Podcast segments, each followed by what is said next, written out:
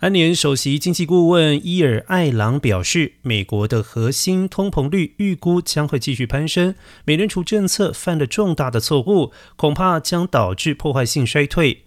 伊尔艾朗进一步说明：“我担心美国发生破坏性衰退的风险非常高，这是原先是可以避免的。”他认为，FED 犯下了两大错误：一是错误的将通膨判定为暂时性的状况；二是 FED 最终承认通膨持续而且居高不下之后，却没有采取有意义的行动。伊尔艾朗比喻，FED 去年没有放松油门，导致今年不得不猛踩刹车，这将使得美国陷入衰退。